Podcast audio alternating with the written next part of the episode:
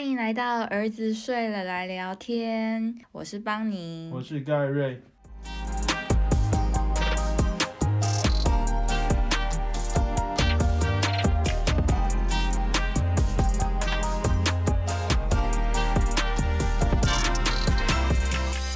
那我们今天就想要来聊一聊，就我们当布洛克也当了六年了嘛，嗯，基本上大概就是从大儿子刚出生的时候开始写，然后一直写到现在，中间有很多值得分享的东西。嗯，我们真的经历过了非常非常多自我怀疑，从中就是突破，然后得到很多觉得让自己很有成就感，或者是受到肯定。这个东西应该有生之年，只要网络还在，会持续的做下去。你还会想称自己为波洛克吗？其实这个问题很多人在讨论。布洛克现在好像就有点像一个过时的一个名词，就好好像大家没有那么在意是不是一个部落格。当年布洛格还当红的时候，大家应该就是可能每天都会有五个到十个自己最喜欢的布洛克，然后一直去刷新他的布洛格这样。但是后来就是社群兴起嘛，所以大家变成都以社群为主，网红啊。什么 KOL 对，就是一些其他的名词。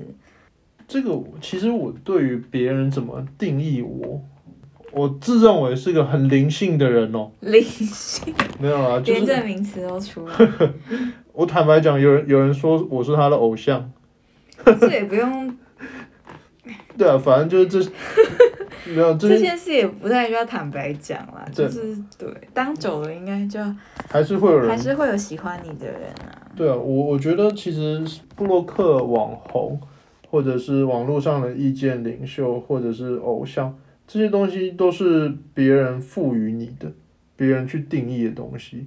嗯，那实际上对我自己来讲，透过网络找到一个平台去分享我自己的创作，我自己喜欢做的事情。嗯那这个东西是不是别人有没有认为我是一个布洛克？以前可能会在意啦，以前刚开始时会希望，甚至会希望主动告诉别人，嘿，我是一个布洛克。但现在就是啊，都还好，都好，嗯，就是我只要能做的这件事，我其实就蛮高兴的。经营的这六年来，真的需要常常去提醒自己，就是当初为什么要在这边写这些东西，告诉大家，或者是只是为自己真的去发声，然后有这样的一个平台，把自己的理念传递出去。我自己偏离很多次了，嗯，就是有时候有时候可能有一些议题正行，然后那个时候同样做那个议题的人取得了很大的关注、很大的流量，那那些流量是有有一些商业效益的。嗯那最初的时候，我会去想要追求那些商业效益，所以会为了商业效益而发文。比如说最一开始的时候，就是有什么关键字 SEO，我们会去上课，上那种课就是明明就只有我去上，哦不不，我上过一次，我大概上过他上过很多次。大概数十堂课吧，就是各 各种领域的课，啊你大概只有出现两次。两次，但我说我们会去上课这件事，广义上也是对的。对啦，对啦，对，我们去上课，然后那个老师就说：“哦，你要怎么样让你的文章出现在 Google 搜寻的第一页？”就是一个去针对他们观察到演算法。比如说，今天我想要写一个主题是关于，想想现在有什么有趣的主题？芋泥吐司，好，芋泥吐司。那我这篇文的“芋泥吐司”这个字，这个专有名词出现的越多次越好。对，所以可能你在它的第一段就会看到，就是芋泥吐司真好吃，在台北有一家芋泥吐司专卖店。让我来为芋泥吐司吟一首诗，芋泥吐司真正棒之类的，哪有这么夸张应该没到那么夸张。只是就是，如果你要讨好演算法，可能会有些人注意到某些文章最一开始的通顺度、流畅度其实是有有点问题的，就是会觉得怎么会那么多东西塞在一起的感觉。那其实那是为了讨好演算法。其实我自己也会做这件事啊，因为没办法，嗯、如果以经营部落格的观点来考量的话，一定是要做出一定程度的牺牲，就你没有办法像你在社群发文，可以是有你自己的起承转合，然后讲一个有趣的故事。如果是以部落格为主的人，一定会需要去加入这些 SEO 的原则，然后顺着它去写，当然是尽量以通顺为主。但是我个人以自己资深布洛克经验来说，我觉得这是不得不的一个结果。对啦，毕竟创作如果没有被人看见，久了会蛮蛮燃烧热情，不见得能坚持，会需要一些回馈。对，而且其实流量还是有它的含金量，就是那些自动导入，他们可能可以透过广告啊，或者是一些导流来赚钱。那我觉得，如果以这为生的人，他真的必须这样做。啊，对，毕竟我们其实不算是，这不是我们的收入来源。对，我们就先讲讲我们一路以来这六年大概发生什么事好了。其实我一开始写是因为那时候刚生小孩嘛，那生小孩之前一定会看非常多的妈妈，这是所有妈妈都会做的事，嗯，就是从怀孕就会开始看她怀孕，比如说用什么束托腹带啊，然后吃什么东西啊，新生儿会遭遇到哪些困难，然后就会开始在网络上查很多每个妈妈分享的东西，然后看久了就会觉得。自己好像也蛮想要分享一些自己知道的东西，好多东西可以写，然后就突然就觉得自己应该来写一个部落格。而且会想跟人讨论吧。对。新手爸妈是一种很神奇的状态，对，像我那时候甚至会想要跟亲子馆路边的其他爸爸聊天，聊哎、你怎么顾小孩的？这种嗯。又 what's up 这类，好像真的会，就是一个特别想跟人交流的欲望。没错，可能在家里跟小孩就是有点痛苦。而且也会很就好奇，因为一开始顾小孩真的会觉得哇，怎么意外艰辛呐、就是对，会怀疑是不是只有自己经历过这些，所以会想要跟其他家长确认说，哎、你们原来你们的小孩也一直哭啊之类的。对，但是一开始其实我内心是蛮煎熬的，我完全不知道在网络上曝光会有什么样的后果，会不会哪一天可能同事、同学都看到我的文章，然后他们对我有一些其他的想法，或者是如果哪天红了，走在路上是不是也都不能穿的很随便啊，然后做一些见不得人的事 之类的。哦，真的啊、对，所以我一开始就已经想很远了，我就觉得好犹豫要不要认真写。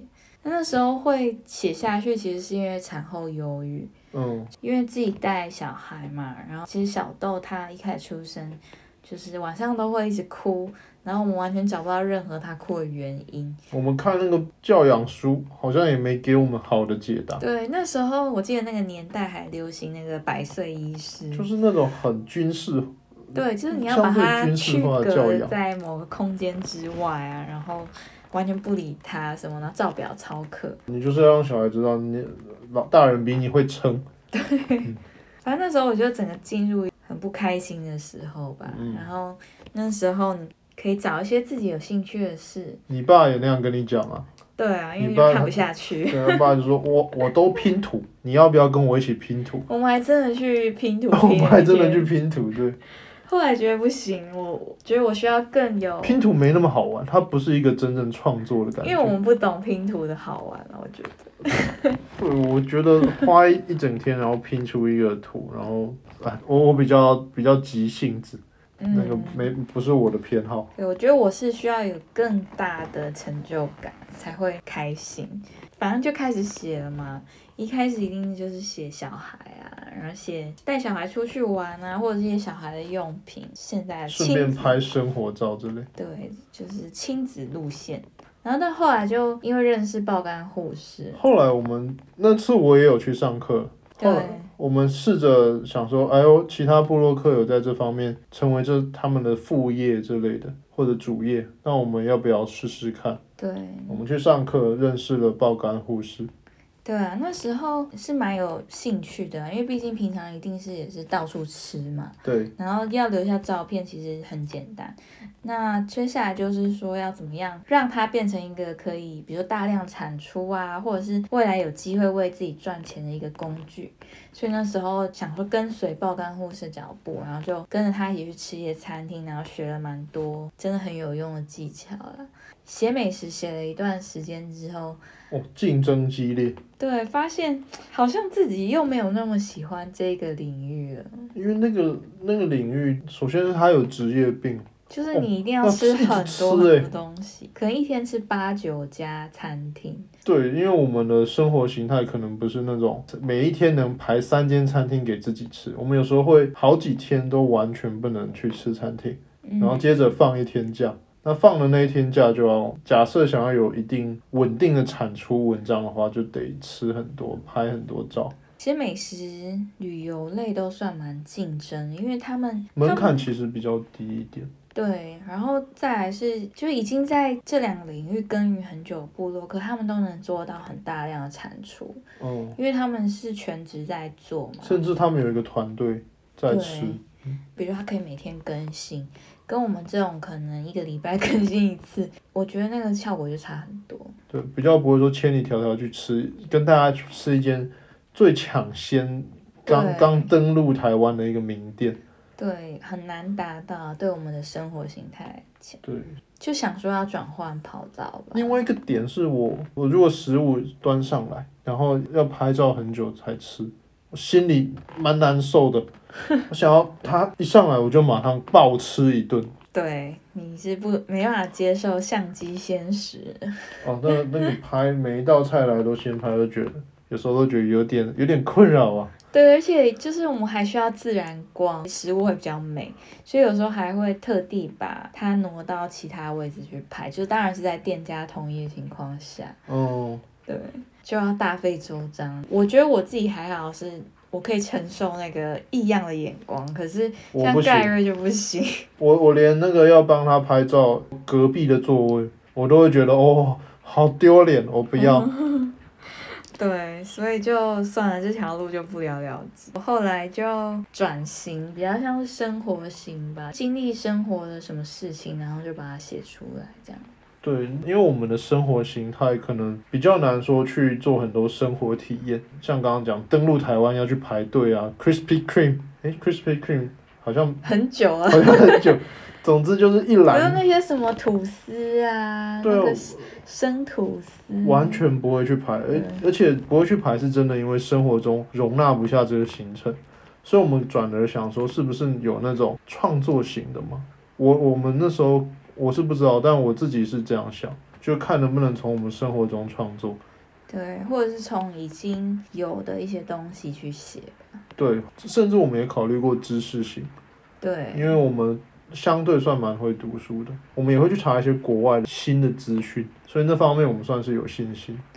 对，只是到后来就是，我觉得写知识型对我们也没有到那么舒服。蛮无聊的，而且没人要理我们那个。对，我觉得大家还是喜欢看生活，然后有些故事啊，有些自己的经历那种，大家比较喜欢。以前在那边比较各个坚果、维他命，然后什么什么哈佛大学研究花生之类的。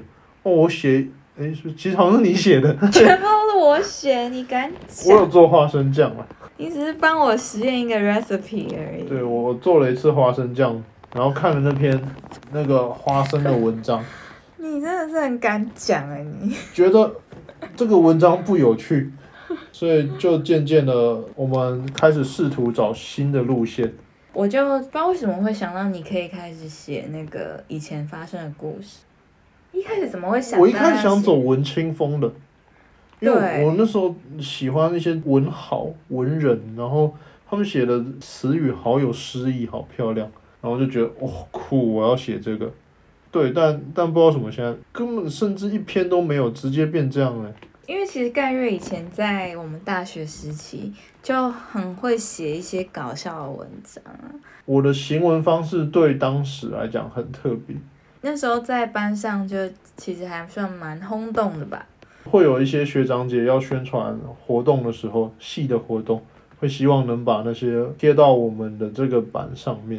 然后我的板说真的，大家都叫我废文王，就是真的是废文。我一直喜欢那种不按常理的写作，嗯，就是大家会预测是什么，或者是就是这个写作就是前所未见。当时是这样，但最一开始在我们部落格，我们我没有办法写的那么的不按常理来。就是还是需要一段时间去找到自己想要呈现的样子。对我那时候再去上了第二次课，然后那次课主讲者是图文插画家，我甚至还做过图文插画一阵子。因为你很喜欢画画嘛，然后也蛮擅长的。嗯，以一般人的标准算是相对擅长，因为有时候有些东西如果单纯从文字，不会觉得它那么好笑。像我觉得大便时钟就是一个例子，嗯，就是大便时钟就是所谓就是当我进厕所，如果超过两分钟，别人就会觉得我在大便。那你这样讲出来，不如画一张就是时钟，然后两分钟，然后一个人大喊说两分钟到了，里面的人在大便，这样子的那个。嗯，效果是更立即、更有戏剧性。对，并且那时候很大的考量还是为了吸眼球，为了希望自己的作品得到一些回馈。我们生活中除了小孩一开始走那个饮食美食路线之外，大概就只剩医学了。嗯，所以就变成走医学的创作。但因为我们我我自己很值钱，那时候更值钱，不希望写到太多医生以后的东西。嗯，对，也不敢写，坦白讲，真的不敢写，那个压力蛮大，所以就变成在写医学生的时候的事情。嗯，对，就是只敢写自己经历过的。我后来就是现在再回去看这些医学生时期的创作，或者是那时候发生的事，我发现人是很健忘的。像我自己，如果没有那些文章，我其实很多事情都忘记，或者是我不觉得有那么有趣。但其实我看到你的内容，因为其实你都是蛮真实的嘛，蛮多东西都是跟我一起经历，所以我我才发现，诶，其实那时候是那么好笑的一个状况，但是真的都忘记了。对啊，从最一开始，我们刚交往的时候，一起在躲躲藏藏在麦当劳拼挖谷那种。对，我一直以为那种。我们要讲一下挖谷是什么。哦，挖谷就是。可能有人不知道。呃，台大医学系大一有一堂课。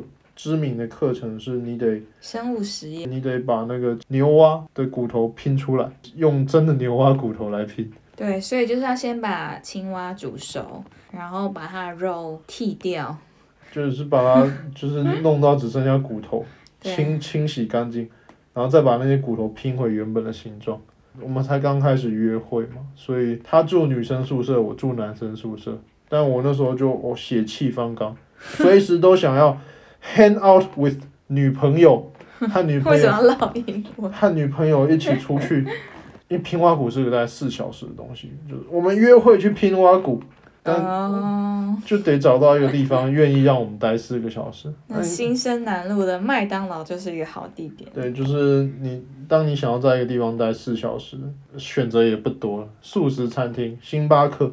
不要太，可是星巴克拼蛙骨很有压力，所以我们就在麦当劳拼蛙。而且在那边拼蛙骨应该蛮明显。其实很多人都在那边拼黄，呃，就其他的我们好同学们，他们也一致推荐要在那边拼啊。最适合的地点啊，不能在宿舍拼。宿舍虽然男生宿舍女生是可以去，可是宿舍那种人多的地方，人多嘴杂，总是会有人说：“哎，你们在干嘛？你们在拼生物遗骸。”很恶诶，这类的，就是我这样的人，我们不想要就是引起纠纷。而且我觉得其实，因为我们要泡那个药水嘛，然后我觉得泡一袋在那边有点可怕。我们都不是台北人，大家都拜托台北人。你总之就是那些回忆，一开始一开始我我我对我自己的记忆力其实蛮有信心的，我以为我会这辈子一直记得，但直到我最近偶尔回去看到以前的文，才发现哦，原来这些东西我其实忘了吗？我真的会忘诶。啊，是哦，我以为你都不会忘。我可能它藏在记忆深处，但是我一时想不到，得很努力的回想才想得到。所以我蛮庆幸当时有在还比较有深刻记忆时去回想这些东西，并记录下来。真的耶，我觉得其实现在回想起来，觉得记录真的蛮有意义的，就是包含更早以前的一些记忆嘛，还有当时比如说在成为新手父母啊，或者是小孩还小的时候。那些自己的状态跟他们的模样，我觉得有记录下来，真的是现在回想都觉得很珍贵。嗯，因为我们常常会有可能是美化，也有可能是丑化自己的回忆。像我就蛮丑化我爸妈的教育，我都觉得哦，他们很凶。但直到跟其他人比较起来，才发现其实他们算是很好、很不错的爸妈。我没有受到军事化教育了。这几年发展就变得比较多元化了。发展已经变成我自己都没办法预测明年会怎么样。就是一开始 Instagram 红起来嘛，然后 YouTube、Snapchat、Clubhouse 嘛，有跳到 Clubhouse 这么快吗？中间还有 TikTok。对，就是有很多种平台出现，然后最一开始我们 YouTuber 好像也试过吧，对啊，短暂的试过。但其实现在有想要继续经营。啊，有想要回去做，做这些创作很大一点，它能不能与你现在的生活形态相融？对于 YouTube 创作这种相对比较吃力，所以当时没有继续做下去。其实我应该有做十几集的 YouTube。哦，对，你都 把我的那个要回想 很多都忘记。哦，后来变成出现很多转折机会。我自己这边的话，就是因为之前有经纪公司跟我们接触嘛，对，然后所以就可以参加很多的活动，就会变得比较像是时尚美妆类的布洛克。盖瑞那边的话，就是很幸运有出版社愿意把他的作品集结成书，然后后来就开始有比较多演讲啊，后来还有参与剧组的工作嘛。后来变得很多元化，然后很难被布洛克这个词去定义。嗯，后来我我自己的发展已经到我真的始料未及，最一开始真的就是写那本书之前完全想不到它能带来什么东西。嗯，并且就是在第一次集结成书的那一次发表会上，那次发表会我始终都很后悔那次没有更好的准备，那次变得啊。上台惊慌失措这类，然后并且去相挺的皮卡枪和铁甲勇被我酸了一顿，就是那种啊，就在台上那种很幼稚的嘴炮。不过总之就是那一次的发表会，有学生他上来告诉我说，就是我的作品带给了他不一样的生活，他有被我影响到。然后他是重考生，但他在读了我这之后，觉得以前可能读书时没有觉得。他们可能就觉得医学系就是个分数到达到一定门槛能进的科系，但读了之后觉得好像很有趣，开始跃跃欲试，想要进去看，那可能间接的影响他读书的动力。对，所以他那时候是以重考上医学生的身份来告诉我说，我这本书影响了他。我第一时间就觉得，真假的？这是这个是我写的这种东西能影响到人？我我真的没想到。对啊。我事后回想，就是当我在进行这些创作的时候，我有的确有一个我自己的初心，就是我们这个产业相对的很悲观，大家会常常觉得鉴宝啊什么制度体制上的东西，其实觉得看不到未来的人很多，然后抱怨当下的人也很多。那我会希望就是用另外一种更轻松快乐的角度来看这些事情。嗯，对，但我我一开始没有觉得这个东西多重要，但之后它可能体现在文字里面，所以虽然里面还是有一些抱怨，我那时候也心态也不够成熟，最终整本书看起来它其实是一个快乐的著作，会带给人一些正向的想法吧。对，里面也有提到我对学习，因为很多人看我一开始受到关注，也常常是以一个资优生的身份，一个成绩很好。考上第一志愿的人的身份被关注，但对我来讲，大家可能很多会觉得这样的人是考得高、天才又努力才做得到。但因为我自己是个相信所有人都很聪明，并且我自己实际上家教经验，我也有提到，透过鼓励一个人可能可以变成大家手口中的天才。当时出版社找上我是他们提到这个系列。我自己小四的时候成绩没有很好，我那写考卷要写那三十分，就是小学考卷写三十分真的很低。当时的老师不断的说我我很优秀，他偷偷告诉我说你是天才，那我开始有了这个想法，那我渐渐的去练习，渐渐的成为那个天才，成为大家眼中好像是天才的，但我到现在还是不这么认为，可是蛮多人觉得我是的。那我觉得其实这样的鼓励真的会给人很强的形塑你性格的一个效果。其实我觉得我妈一直都在做这件事。哦，是哦。对，她会一直告诉别人，也告诉我说，就是我是一个非常努力的孩子。她会跟大家哦，你就称赞哦。对，她会一直称赞说。比如说我从小就是很自律啊，然后很早就起床读书，都不用他催，就一直告诉别人他想要我成为的那个优秀的样子，然后我就会为了更符合他的期待而去当这个认真的人。嗯，我觉得这个其实是很有效果。没错。嗯，那你知道你妈第一次夸奖我什么吗？什么？她说我从小就教导帮你，不要以貌取人。我靠！他夸奖我说他觉得帮你选的很好，并且他真的没有以貌取人。我那时候在你家听到，想说，好尴尬。我想说，我靠！就是我都不知道该不该，这是不是夸奖 哎？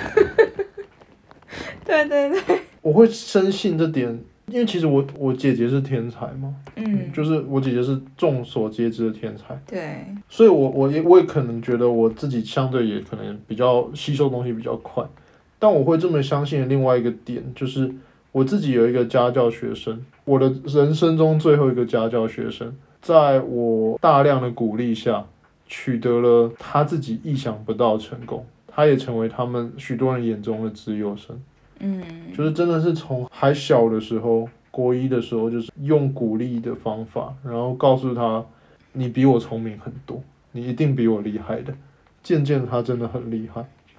我们怎么会讲到这个东西呢？哦，讲到是就是最一开始在讲 怎么生涯的发展的转捩嗯，点，对对对，就是你开始分享这些，然后得到很正向的回馈嘛。对，然后我就开始觉得哇，这个东西是我喜欢做这件事，诶，嗯，当然从医学生写到现在这样，就是都在酸自己，酸 一直酸自己是肥宅。我就烂的肥宅，我也不知道中间经历了什么，但我还是试图呈现出一种愉快的氛围。我周遭人可能也感受到我是相对比较欢乐的人。对啊，其实能带给大家一些正向的东西，我觉得是我们算是核心理念吧。已经有太多生活中负面的一些资讯，或者是工作上一定会遇到一些挫折，生活上一定有各种不如意的时候。以前啦，以前我会觉得是因为哦，某个成功人士站在台上讲心灵鸡汤，我会觉得那是因为你是成功人士，所以你你的日子过得比较好，你才有这些鸡汤可以讲。但我自己现在的我，可能在多数大众眼中会是相对成功的样貌，但我发现人生活还是大部分都是苦难呐、就就算是成功，我们眼中那些在我眼中更成功的人，他们生活常常也是很辛苦的。就是生活中不如意的事，真的就像那个老老谚语讲，就是十之八九。但是学会苦中作乐的话，那个在在生活中能比较有目标，比较快乐的过每一天。对啊，我觉得对我自己来说也是分享自己喜欢的东西，比如说不管是穿搭啊，还是保养啊、美妆，或者是家居用品，就是美的东西被凸显出来，我自己会觉得很开心。就不管别人怎么看待它，我只要觉得自己做了一个作品，自己把它当成像艺术品一样看待的时候。就觉得像完成了什么了不起的成就一样，就对自己的肯定是大于别人对我的看法。对，这这真的是我们部落格创作，或者是网络上的文章创作，走到了一个我们自己也觉得很满意的状态。以前真的也会很在意外面的人的声音了，嗯，就不是每个人定会的。嗯，不是每个人都乐见我们这样子的相对高调。嗯，因为其实医院还是一个比较保守的社会啊。对，然后我们这样的年资，这样的就是出来会有人说你你你凭什么讲？比你大的学长都没讲话，嗯，你凭什么？久了之后，我们渐渐的变得发现，这个东西我们会想写，不是为了迎合谁，不是为了讨好谁，是为了自己想要的样子。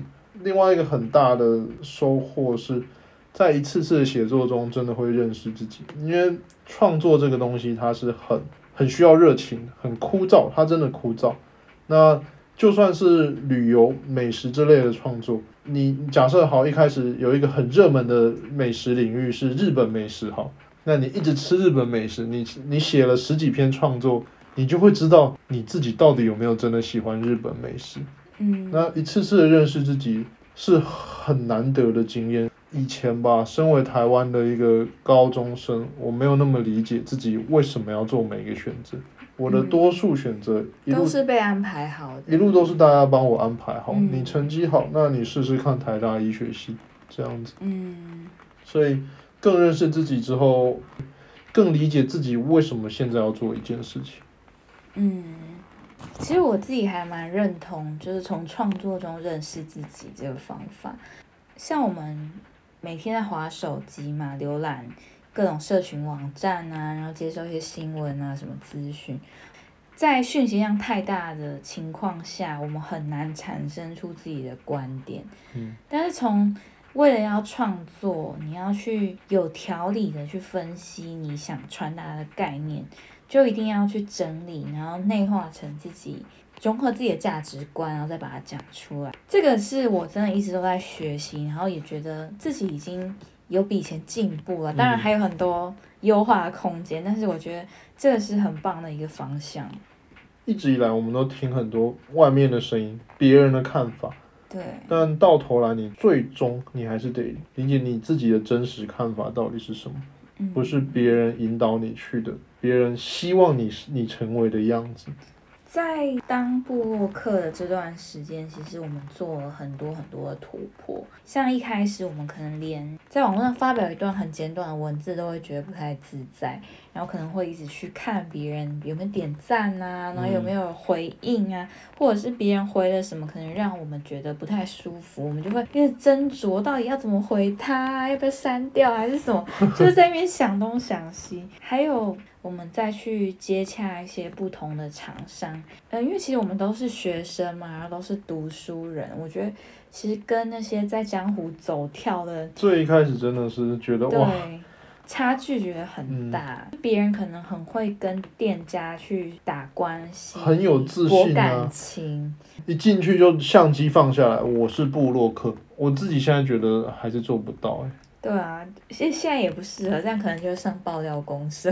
对了，以前的某个那个 某个年代还是布洛克地位很高的时候，可以这样。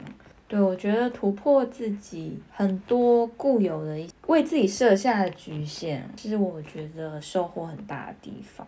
也突破自己，也包含就是突破大家认为的自己，而是自己真正真实的样子。这个对我来讲，始终是我觉得最值得的一件事情，所以这也是未来我打我还是会继续做下去。在大家的面前吐露心声是需要很大的勇气，就是呈现你真实的样貌，然后说你真实的想法。不过，当我们也真的成功的展现真正的自己时，或许也代表我们也真正接纳内心自己想要表达的东西。真的被你讲的很灵性。对，我现在随时可以出家。是这样吗？呃，不行，还要 还要养家。对。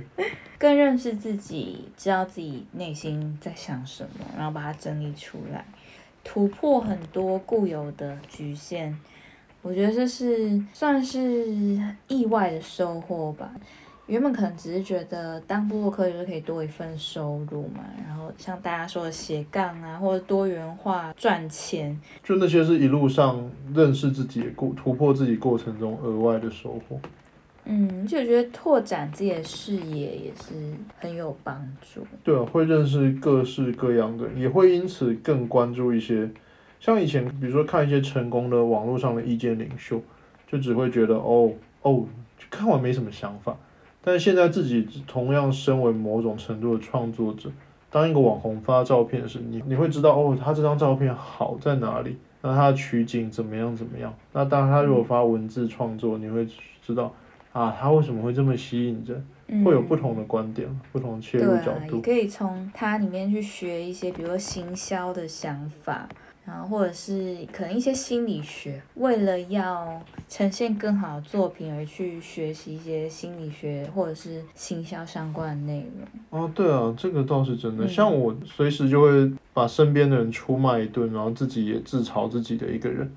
但看一些厂商或者是一些比较大牌的布洛克，他们可能会呈现出的不是这样的自嘲方式，他们会是比较正面的幽默感。我一开始也没有觉得自己幽默感是这样的幽默方式不好，但现在我其实觉得他们那样更好。嗯，我觉得就是透过一些经验，不管是好是坏的，就是最后都有成为一些值得留下来的痕迹。对，对我来说，就是另外很重要，就是记录下很多当下的文字啊、心情或者是照片，尤其是小孩的部分，让我特别觉得很棒。小孩的照片大家都知道，一定是连拍一次就拍个四五十张啊，就是各种表情都来一张。可是你要把它分享出来的时候，一定会经过筛选，找出你觉得最可爱的那一张，然后你就不会在茫茫大海中，就是要去找一些以前的回忆，你就可以比较清楚的知道，比如说哦，我那一年去美国。然后我们有拍哪些照片，也可以直接看文章，然后就把那些东西都找出来。你们去美国时，我胖了七公斤。是吗？是哦，你说那一次？对啊，对。哦，去美西那次去多久？哦，在家里狂吃，好开心。对，反正。对，大概就是这样。那如果大家对我们的布洛克生涯，或者是对我们的内容创作有什么想法的话，都可以留言告诉我们。那大家拜拜，拜拜。